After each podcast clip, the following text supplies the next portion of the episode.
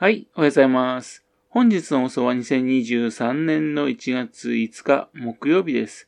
本日は第312回目のお話となります。このチャンネルは福島県郡山市在住の特撮アニメ漫画大好き親父のぴょん吉が響きになったことをダラダラと話をしていくという番組です。そんな親父の一言を気になりまして、もしもあなたの心に何かが残ってしまったらごめんなさい。悪気なかったんです。購入このポケモンに興味を持ってしまったら、ぜひ今後もごひいきのほどよろしくお願いいたします。この間、ね、2日前ですけどね、あの BGM をですね、AI に作曲させようとしたっていう話をしたじゃないですか。その時にですね、のオープン AI っていうのね、それを使いましてね、曲を作らせようっていうのはね、ジュークボックスっていうのがあるんですよ。それをね、ちょっと試してみてみたみたんですね。アーティスト、それとジャンル、音楽のサンプルの長さなどを指定すればですね、曲が作れるっていうものなんですね。まあ、その時はね、自分の時間がなくてね、結局できなかったわけですけどね。しかし、オープン AI を使ってね、文章を作らせるっていうのはね、結構実用化されてきてるみたいなんですね。何か書いてほしいことがあればですね、質問の形でね、チャットで書き込むと、そうすると AI がね、文章を作ってくれるんでね、それをチェックするっていう仕方でね、文章作成の効率がね、かなりね、行われてるみたいなんですね。何かマニュアルを作るときとかね、そういう時にいいかもしれませんね。自分一人だとね、ポケットね、なんか大事なことを忘れるとよくありますからね。それ気づくことができますから。ただ悪い使い方だとね、宿題をね、答えさせるっていう時にも使えそうなんですね、これね。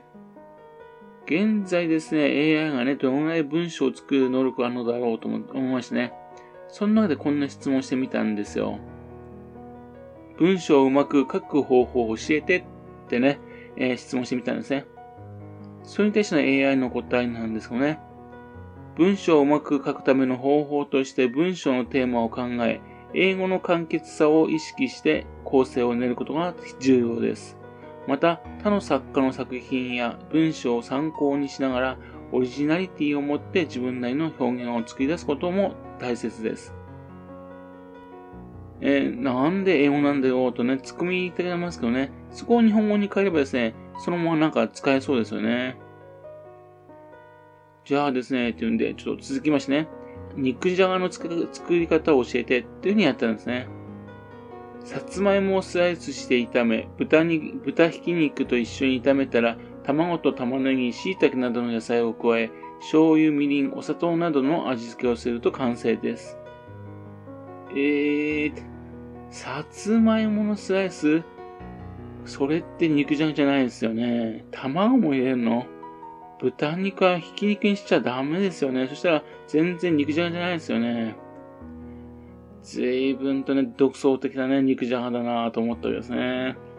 でもですね、この調子で何かやっていけばね、いろんな、いろいろなことができるんじゃないかと思ったわけなんですよ。例えばこの番組ですかね、自分一人でね、やってますけどね、AI とチャットでね、会話していきね、文章にしていきましてね、二人で会話していく形にすればですね、楽に話すネタができるんじゃないかと思ったんですよね。というわけで、試しでやってみたわけですよ。今日から君を愛ちゃんと呼んでいい？いいえ、それは失礼です。AI アシスタントとして名前をお伝えしましたので、そちらの方を尊重していただけると嬉しいです。随分とね、硬い返事返ってきましたよね。そうなんでね、さらにね、そうなの？愛ちゃんの方が親しみが増しやすいんだけど。そうですか。わかりました。私の AI 名を単に愛と呼んでいただけましたら、受け入れることができます。というんでね、びっくりしたんですよね。あの、受け入れてくれちゃったんですね。ありがとう、愛ちゃん。嬉しいよ。あなたも嬉しいですよね。私も嬉しいです。今日は何かお手伝いできましょうか？できましょうかっていう日本語はちょっと変ですけどね。まあ、愛ちゃんをね、えー、というふうに呼ぶのを許してくれたんでね。これはちょっとびっくり本当にしました。Z 世代って知ってるって質問してみたんですね。Z 世代とは1995年から2009年までに生まれた世代のことを指します。Z 世代の人たちは新しいテクノロジーへの関心や好奇心が強く、テクニカルなスキルを身につけやすいと言われています。じゃあ声優さんって知ってる？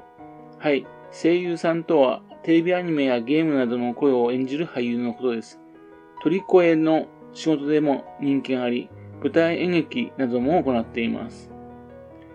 鳥声、ね、録画の録にですね、あの、声って書いてね、鳥声って言葉なんですよね。っていうのもなんかよくわかんないですよね。まあまあ、ね、耳は伝わってきます。っていうんでね、えっ、ー、と、昨日、Z 世代が選ぶ昭和アニメの声優50っていうのがね、TV 放送されていたんだけども、え、誰が選ばれたかわかる？聞いてみたんですね。昨日のテレビ番組では、大塚明夫さん、林家正蔵さん、梶裕貴さんが Z 世代から選ばれた声優として特集されました。いやいやいやいや、実際に出たのはですね、大塚明夫さんのお父さんのね、大塚近夫さんですよね。梶裕貴さんはですね、昭和声優に入れちゃダメですよね。林家正蔵さんを入れるというのはちょっとね、渋い選択ですね。もちろんこれ入ってないですよ。ええー、林家正蔵さんはいなかったよ。塗って思わずね、書いたんですね。林家正蔵さんはテレビ番組に出演した歴史歴史的な俳優と声優です。主な作品として、名探偵コナン、青年戦争アイギスなどがあります。歴史的な俳優と声優なんですね。落語家って言葉は出てこなかったみたいですね。まあ、タレントの時ではですね、ヒロ、ヒロミにね、いじられキャラだったような気がするんですけどね、歴史的な俳優さんだったんですね。というので、ちょっと質問してみました。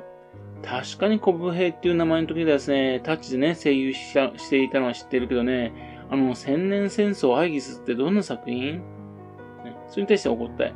千年戦争アイギスはプレイステーション3用のアクション RPG で、主な声優として林家正蔵さんが参加しています。西暦千年を舞台に、魔物と戦う異世界戦争を描いた剣と魔法のファンタジー作品です。いやいやいや、多分ですね、林家正蔵さんね、そんなゲームに出てないんですよね。いや、名探偵コナンでもね、出たことないと思うんですよね。林家正蔵さん出たの、タッチだとか、こち亀のね、今井さんだとかね、あるいは日当たり良子とかね、その辺の時ですよね。というのでですね、しれっとですね、オープン AI ですね、嘘をつくんですね。というわけでですね、嘘を嘘と見抜く必要がありそうですね。というわけでですね、いろいろ試したんですがね、少しですね、自分がわからないことがあるとね、平気で嘘をつく癖があるみたいなんですよ。そしてですね、その嘘をね、指摘するとね、さらに嘘をつくっていうね、ちょっとかなり問題ある子みたいですね。まあ、それをボケとみなしてですね、会話するとですね、面白い、面白いものができそうだなと思ったんですが、そのためにですね、自分の方がね、正しい知識を持っていないとね、いけないんでね、結構これちょっとしんどいですね。しかしそのうちですね、その嘘をね、つかなくなって、ね、行くとですね、漫才みたいな会話ができるようになるんじゃないかなと思いますね。そして相手の方ですね、音声作成ソフトでね、可愛い女の子の声にすればですね、面白いんじゃないかなと思ったんですね。ついでに画面上でね、VTuber のような可愛い女の子の動画像に変えればですね、いろいろとね、面白いことできそうな気がするんですよね。早くそういう世界が来ればいいんですが、あっという間に来そうな気もするんですかね。まあ、とりあえずですね、一人語りをね、続けるしかなさそうですね。はい。それではまた次回よろしくぴょん吉のお宝の話をお付き合いくださいね。本日もお聴きくださいまして、誠にありがとうございました。